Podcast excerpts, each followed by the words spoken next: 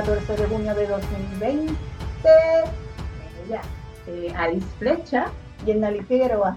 Hace tiempo que no estábamos nosotras dos nosotras dos solamente. Pues chévere. Yo hablo desde la perspectiva de actriz, de regidora de escena, de humanista, de mujer de las artes, de productora de teatro y de podcast también, porque ahora añadí eso a la lista. ¿Y tú? Como socióloga, que es mi educación formal. Ella bien formal. En mis experiencias de trabajo con diferentes poblaciones vulnerables y sobrevivientes de violencia doméstica, de trata humana, trabajadoras sexuales, en fin, ya ven por qué ella es bien formal, porque los temas con los que ella trabaja, nada, hoy han pasado, hoy no han pasado. Esta semana han sucedido muchas cosas en Puerto Rico y obviamente de la más que se está hablando, de una de las más que se está hablando es sobre el tema del racismo, obviamente porque está en el mundo entero y explotó en Estados Unidos nuevamente con la brutalidad policíaca que hubo al matar a este hombre George Floyd. Pues la gente se ha desparramado, perdieron el miedo al COVID-19 y con sus mascarillas se tiran a la calle y a protestar. En Puerto Rico, la cosa a mí me parece que pronto va a suceder, el tirarse a la calle. Aquí se ha concentrado mucho toda una discusión de, de cómo es nuestro racismo. Y bueno, hay personas que dicen que no hay racismo, hay otra, hay gente que vive debajo de la tierra. Porque... Eh, ha sido bastante interesante cómo se ha discutido y hemos como país profundizado un poco más en esa reflexión de, de cómo se manifiesta el racismo aquí en Puerto Rico, que somos un país mestizo. Esa es nuestra definición como raza. Pues una de las cosas que me gustaría hablar hoy es sobre mm, una situación que ha surgido con una de las personas que está siendo candidata a gobernadora para este año, ¿verdad? Que son las elecciones. Alexandra Lúgaro. Y una de las cosas que se ha traído en contra del racismo es que se mencionó que durante el tiempo que ella mm, trabajaba en una compañía que era de sus padres, esa compañía tuvo una demanda por una persona que trabajó con ellos por razón de, raza, de nacionalidad. Esta persona es de nacionalidad dominicana le tuvieron que pagar una cantidad de dinero porque ganó la demanda sobre ese discrimen. Eh, entonces Lugaro lo que menciona es que ya no estaba trabajando para ese tiempo, pero en la, en la demanda se menciona que eh, esta mujer dominicana habló en varias ocasiones con Lugaro y que no, pues ella le dijo que si no le gustaba cómo era la situación, que saliera de la compañía, que ella no podía pues controlar básicamente Estoy parafraseando lo que pensaba su, su mamá. También... Eh, Vea, somos diferentes. Yo le hubiese hablado a mi mamá y la tiraba al medio a mi madre. No estoy pensando ahora en mi madre verdadera, porque mi mamá no es racista. Yo le hubiese dicho a mi mamá, mami, ¿qué es la que? Tú estás hablándole a fulana de tal manera porque yo lo hubiese enfrentado, pero yo qué sé. Y la, la, la, candidata, en estos momentos candidata a gobernadora, lo que, la manera en que ella contestó a esas alegaciones es que ella no trabajaba en la compañía, pero a mí lo más que me llama la atención es que, que ella trata de separarse de la situación. La comunidad dominicana en un momento dado, eh, ella habla con la comunidad dominicana, ¿verdad? Porque obviamente ellos son los que se ven afectados y ahí me parece que es importante, esa, esa discusión que se abrió en el, país me parece que es importante. Ella prácticamente no asume responsabilidad de lo que ocurrió, ¿verdad? Ella nunca dice que, que ella hizo algo, pero sí pide un, tipo de disculpas eh, generales, ¿verdad? Como país en el asunto de cómo, cómo nos manejamos con la comunidad dominicana. Y en eso, pues, yo entiendo que, que, fue una discusión buena en el sentido de que realmente aquí en Puerto Rico hay un discrimen y, y, y no todo el mundo lo, lo, asume así, pero realmente nuestro sistema es racista, y no, no, no, toma en cuenta a las personas dominicanas, lo ven como menos, nosotros los chistes que hacemos son de los dominicanos. Eh, en todos los países siempre hay una comunidad de la que se burlan en España se burlan de los cubanos. No, bueno, de los ecuatorianos, ah, de, los, pues de, los, colombianos, o, son racistas, ¿verdad? No, no, Aquí No les bien, de vamos los a manera. dominicanos, De los moros, de República personas- Dominicana por allá, de los haitianos. Siempre está esta cosa de burlarse de la otra persona, no sé, buscando qué. Bueno, Buscando qué. eso, xeno- ¿verdad? Lo que, eso básicamente es xenofobia sería. Sí, en este Hay, hay caso personas sí. que nosotros, parece que es una conducta, yo creo que es miedo, desconocimiento, eh, la gente se, económica, posiblemente se sienten amenazados cuando vienen muchas personas que son de otro lugar y la reacción es, eh, eh, en vez de tratar de entender, de aceptar, de entender que mira, esto, esto es un pedazo de tierra, que los mares y, los y los océanos lo han dividido, los terremotos, pero aquí somos todos humanos, pero vamos, la- las fronteras estas políticas y económicas es lo que nos han dividido. Eh, pues aquí en Puerto Rico pasa con los, con los dominicanos y, y unas cosas que, que se han visto aquí que podemos decir bien rápido. En- Aquí, por ejemplo, se han dado ayuda a los puertorriqueños, el gobierno ha desembolsado dinero. Aquí no se ha mencionado, este gobierno no ha mencionado nada de ayuda económica a las personas que son dominicanas y que no tienen, no, no tienen ciudadanía. A cualquier persona que no tenga ciudadanía. Sí. Ciudadanía, no necesariamente que sea No dominicana. necesariamente dominicana. Cualquier persona extranjera que vive en Puerto Rico que no tenga la ciudadanía que está trabajando, que viene aquí, que está que tiene que comer, que tiene que comprar cosas, o sea, y, y los han, nos, nos han encerrado en nuestras casas, pues esas personas también están sufriendo lo mismo, pero el gobierno ni siquiera ha pensado, no los ha mencionado ni una sola ocasión. Por ahí es que va la cosa de cómo nosotros miramos. Y, y cuando digo los dominicanos, porque esa es una de, esa es La mayor población, La- la población- la población más grande. es en Puerto la Rico. comunidad dominicana. Así que Sí. por ahí hay toda una situación. Otra cosa que surgió, y voy a decirlo rápido para que hable, bendito, porque hoy te no, tengo ahí. tú O- hablas, yo, y yo digo, cuando tenga algo que decir, yo lo digo ya, no tengo que hablar siempre. Otra cosa que surgió es que aquí en Puerto Rico hay un, un programa de televisión que tiene un personaje que es... eh, Está este señor que maneja una marioneta tipo tamaño persona y habla mal de la gente y es de chismes y, representa a una mujer. Y entonces la representación de una mujer como la figura chismosa que lleva y trae, y obviamente él es un tipo misógino, él es un racista, él es un homofóbico.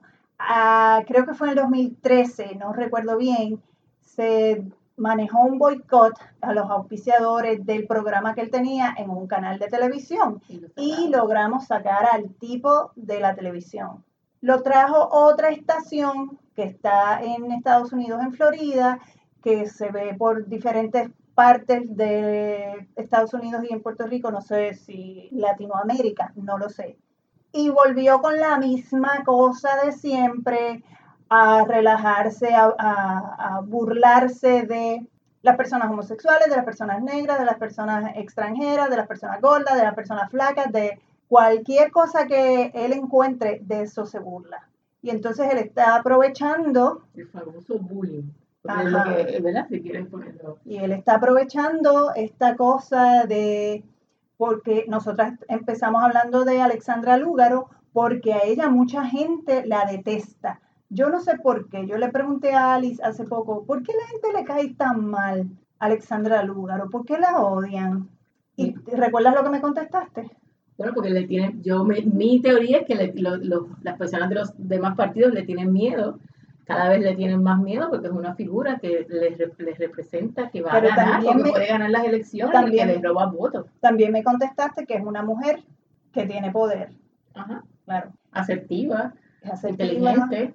No necesariamente poder adqui- adquisitivo, sino poder. Es de este tipo de personas que ella dice lo que piensa y lo dice con una razón detrás, no lo dice para ser la guapetona del barrio, ¿entiendes?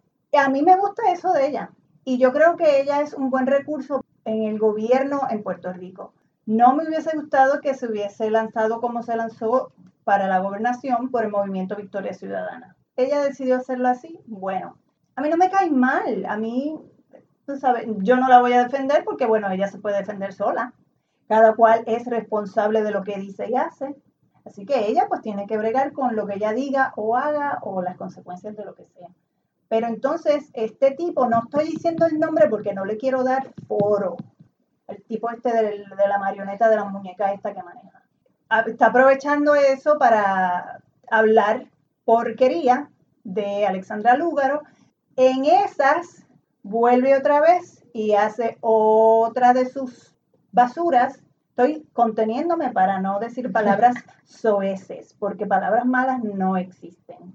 Y entonces empieza a hablar de Ana Irma Rivera Lacén, que ella lleva muchos años en la política, en, Ella fue presidenta del Colegio de Abogados, en organizaciones de mujeres, eh, fue la primera mujer que yo creo que usó pantalones en el tribunal. Ah, mira, no sabía. Eh, así que ella ha llevado varias luchas aquí en Puerto Rico eh, y ella es la presidenta actualmente del movimiento, Victoria, Ciudadana, y, y, ella... Pero ¿cuál es el detalle? El contexto, ah, ella es una mujer fenotípicamente negra, una mujer físicamente negra. Es la cosa, papo conectándolo con Lugaro, una de las cosas que hace es que apoyan, ¿verdad? Entonces, toda esta situación que ocurrió de, las acusaciones de racismo o de doble vara de ese movimiento, de cómo manejan las situaciones, ella eh, como presidenta del movimiento hace unas expresiones de respaldo después que hubo una reunión con la comunidad dominicana, los representantes. Y entonces este hombre con en el programa hace unas expresiones burlándose en lo que es en su idea como habla una persona negra eh, y, haciéndolo de forma para mofarse, tratándola o mencionándola como si fuera esclava del lugar. Y obviamente hay una, eso levantó nuevamente aquí la gente protestando con, con buena razón para ver si sacamos nuevamente, porque... hay que sacarlo. se sacó ya una vez, es una persona que hace, se, se burla de personas muertas, sí, las personas eh, de homosexuales cuando los matan de, personas extranjeras cuando los mata se burla de ellos y, lo, y prácticamente ha dicho que tienen la culpa. Bueno, es una cosa horrible. Y... y... mira, y hay gente que piensa así, pero yo, mm, a mí no me da la gana de que eso se propague por ahí. Usted piense eso en su casa y dígalo en su casa. Si quiere, hágase un podcast y diga lo que le sale del forro, pero no no vengan a pagarle a esta persona para estar este, incitando el odio. Incitando el odio. Yo me prendo en candelas, ¿qué te digo? Y la burla. Y yo me uno a que, y firmé para que sacaran nuevamente a esa persona de, de los canales de, televisión, porque la verdad es que lo que hace, no aporta nada positivo, lo que hace es acrecentar el odio o decir cosas falsas, eh, de las personas, hacer bullying, acosar a personas. Así que es, una, es algo detestable. Yo no sé, no entiendo nuevamente por qué ese hombre eh, está en la, en la, televisión. Bueno, yo le doy mi apoyo completo a Anaima Rivera Lacen. Ella se defendió muy bien, ella hizo un escrito, respondió y me uno a que saquen a esta persona de la televisión. Yo también. aquí estamos. Ok, otro punto que quiero, que queremos tocar es el Departamento del Desempleo y aquí en Puerto Rico. Se que es el Departamento de Trabajo y Recursos Humanos. pero, pero hay, eh, en Puerto Rico hay una situación bastante horrible con las personas desempleadas que han quedado desempleadas por la pandemia y por las órdenes ejecutivas de la gobernadora. Eh, Wanda Vázquez Garcet. Miles de personas han quedado en la calle sin trabajo, no han podido regresar a los trabajos. Hay unas ayudas que se asignaron federales y por el Departamento del, Trabajo, por los, por los patronos, y ese dinero no se ha podido repartir, yo diría millones de dólares que no se han podido repartir a las personas por la ineficiencia del departamento, terminaron... Ineficiencia, ineptitud, mediocridad, vagancia. Todas esas cosas. Y, y han terminado destituyendo, renunciando a la persona que dirigía este departamento. La gobernadora designa una persona que se, es el licenciado Carlos Rivera Santiago, que fue secretario auxiliar de menores eh, y familia en el Departamento de la Familia. De Justicia. Entonces, eh, esta persona trabajó en el 2016 con el cargo de procurador de menores, que se supone que es la persona que está atento, ¿verdad? Eh, tratar de, velar por el bienestar de los menores cuando llegan a una situación de que tienen que ir a corte o que, tienen, que son confrontando el sistema de, justicia. Aquí vuelve a caer el racismo, por eso estamos hablando de esto. Sí, pero lo que hay aquí es una persona completamente insensible. Hubo una situación de una menor que fue arrestada. Déjame eh, hacer el cuento de la nena. Oh, pues dale. Esta niña de 11, años, negra, de educación especial, a la que acosaban, le hacían bullying en la escuela, dos compañeritas, la niña se defendió, acusaron a la niña, esto fue una disputa no violenta, acusaron y arrestaron a la niña por defenderse. Y este tipo Ah, yo le digo tipo a la gente, cuando yo, la gente a mí me cae mal por, por cómo son en ciertas cosas que hacen o no hacen, yo les digo tipo, tipa, que breguen. Pues este tipo, él no hizo nada para evitarle el trauma a la niña, porque él dice que él cuando lo designaron, el caso ya había sido radicado. Entonces que él no tenía nada que ver. Él tampoco hizo nada. Tres meses después, un año después, cuando este caso continuaba el proceso. Y, Puerto Rico recuerda mucho ese caso porque la gente, y yo fui una de las que me tiré a la calle a protestar frente al Tribunal de Carolina para que pararan el proceso de esa manera con esa, contra esa niña. Era un caso de bullying que ya llevaba tiempo en la escuela. Nadie paró el bullying contra, contra la, menor. Eh, ningún adulto tampoco aparentemente, o si hubo una intervención, no fue efectiva. Y esta niña lo que se defiende como yo creo que nos deberíamos defender cualquier persona si alguien está abusando de nosotras. Y el, Departamento de Justicia, la brillante idea que se le ocurre o, el proceso es mandar al tribunal, tratar de mandar a la cárcel a una menor de 11 años de educación especial. y, es, y, está siendo una, y es una víctima de la situación y lo que se le ocurre. Piensan con el ese, ese, ese es uno, un, un, caso y otro caso es bastante trágico también, es de este joven de 16 años que encontraron en una escuela en Río Grande. El joven estaba quedándose en uno de los salones de la escuela, o se estaba quedando ahí por las noches, lo descubren nuevamente el licenciado Carlos Rivera, el procurador de menores, lo que hacen es juicio, o sea, le someten cargos al menor, parece que se había entrado a uno de los salones y, cogió una mochila, así que lo, le radicaron cargos por hurto, por se Metió, se metió gente a robar a la escuela y, lo, habían, lo, iban, lo habían amenazado de, muerte, si decía estos, quién era. Estos pillos. Y el nene estaba apertrechándose de cosas para él protegerse y también para sobrevivir de alguna manera. Nada, la cosa es que después de acusar al niño terminó en nada.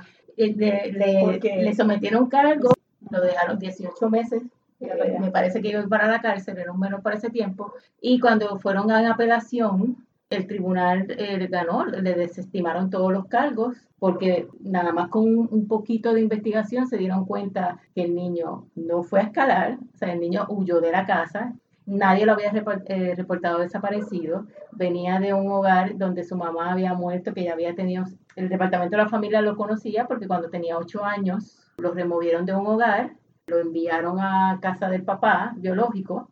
Una cosa importante, cuando este joven a los 16 años lo metieron a la cárcel, una de las expresiones que dijo fue que prefería quedarse en la cárcel que regresar a su casa porque ahí él sabía que podía comer todos los días. Pero nuevamente el sistema y este brillante licenciado Carlos Rivera Santiago, procurador de menores para ese tiempo, entendió que la mejor forma era meter a este joven en la cárcel. Entonces, a Wanda Vázquez, quien es la gobernadora de Puerto Rico, no electa por el pueblo, que cayó de sopetón aquí porque era la secretaria de justicia, ella era la secretaria de justicia cuando estos casos estaban sucediendo.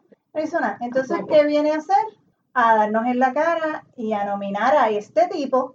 Eso es, mira, es pescosa tras pescosa y aguanten y aguanten, pero ¿sabes qué? No vamos a aguantar más nada. Yo, de mi parte, ese hombre, vamos a aguantar más honestamente, con estos dos casos nada más, no es sensible, le importa eh, tres pepinos a, la, a, la, posición que él tenía, porque yo, yo trabajé en instituciones juveniles y, y la posición del procurador del menor es tratar de ver que se protejan los derechos de ese menor, ¿verdad? ¿Cómo tú vas a meter, lo primero que a ti se te ocurre es meter al menor en la cárcel, como si eso fuera el mejor lugar, institucionalizarlo de esa Porque manera. Mucha gente lo que piensa es la cosa punitiva. Lo punitivo es lo que te va a llevar por el buen camino, no lo educativo.